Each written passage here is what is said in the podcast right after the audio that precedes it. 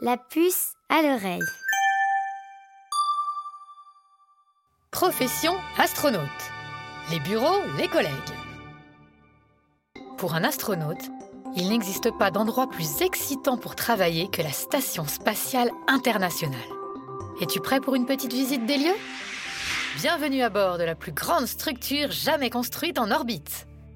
La SSI, comme on l'appelle entre cosmonautes, est un immense laboratoire qui flotte dans l'espace à plus de 400 km de la Terre. Avant d'entrer, faisons un petit tour à l'extérieur. Ce qui en réalité n'est pas très conseillé si tu n'es pas équipé d'une super combinaison russe et spécialement entraîné depuis des années. Mais passons pour cette fois. La SSI est composée d'un mât central de plus de 100 mètres de long sur lequel sont accrochés 15 grands panneaux qui captent la lumière du soleil pour fournir de l'électricité au vaisseau. Au centre, les parties habitables et les laboratoires sont organisés en petites boîtes métalliques emboîtées les unes dans les autres. On dirait un insecte géant avec des ailes dorées qui pèse tout de même dans les 400 tonnes. Sa construction a pris 10 ans et il a fallu faire plus de 50 voyages en fusée pour acheminer tout le matériel. La station a ainsi été assemblée morceau par morceau directement dans l'espace. L'intérieur est grand comme un appartement de 5 chambres et peut accueillir jusqu'à 6 cosmonautes. Il est tout le temps habité. On y trouve plusieurs laboratoires scientifiques, mais aussi des postes d'observation, des lieux de vie, des entrepôts pour stocker l'eau et la nourriture, et l'ensemble des machines qui font marcher la station, comme les moteurs, le système de ventilation et de recyclage de l'eau. Tiens, voilà Kate, la capitaine de la station. Elle est américaine. Hello Comment? Elle marche au plafond, dis-tu? Ah oui, j'ai oublié de te préciser. La station spatiale, et tout ce qui se trouve à l'intérieur, y compris les humains, flotte en apesanteur. En apesanteur?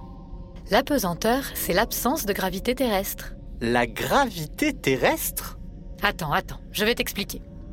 Sur la Terre, il existe une force qui attire les objets du haut vers le bas qui s'appelle la gravité. C'est grâce à elle que nous pouvons nous tenir debout, les deux pieds sur le sol, et que n'importe quel objet lancé en l'air finira toujours par nous retomber sur le pied. Dans l'espace, pas de gravité. Résultat, les objets et les gens flottent comme des bulles de savon. Nous nous trouvons actuellement dans le laboratoire russe.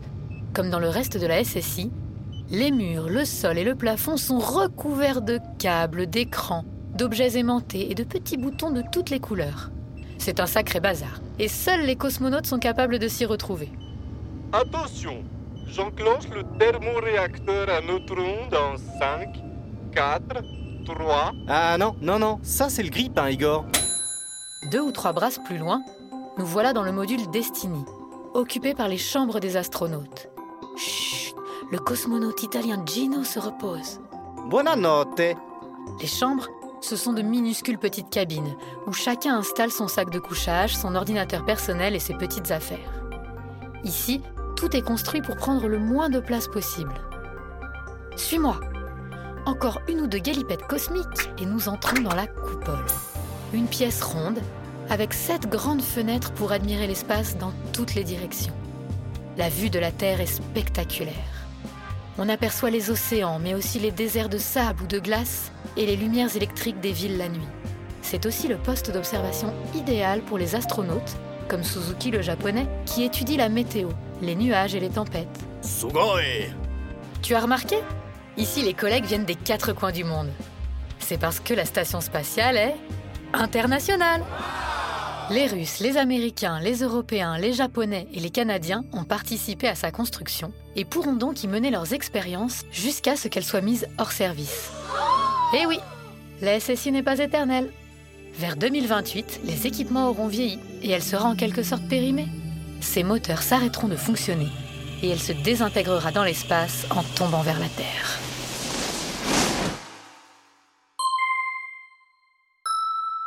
La puce à l'oreille.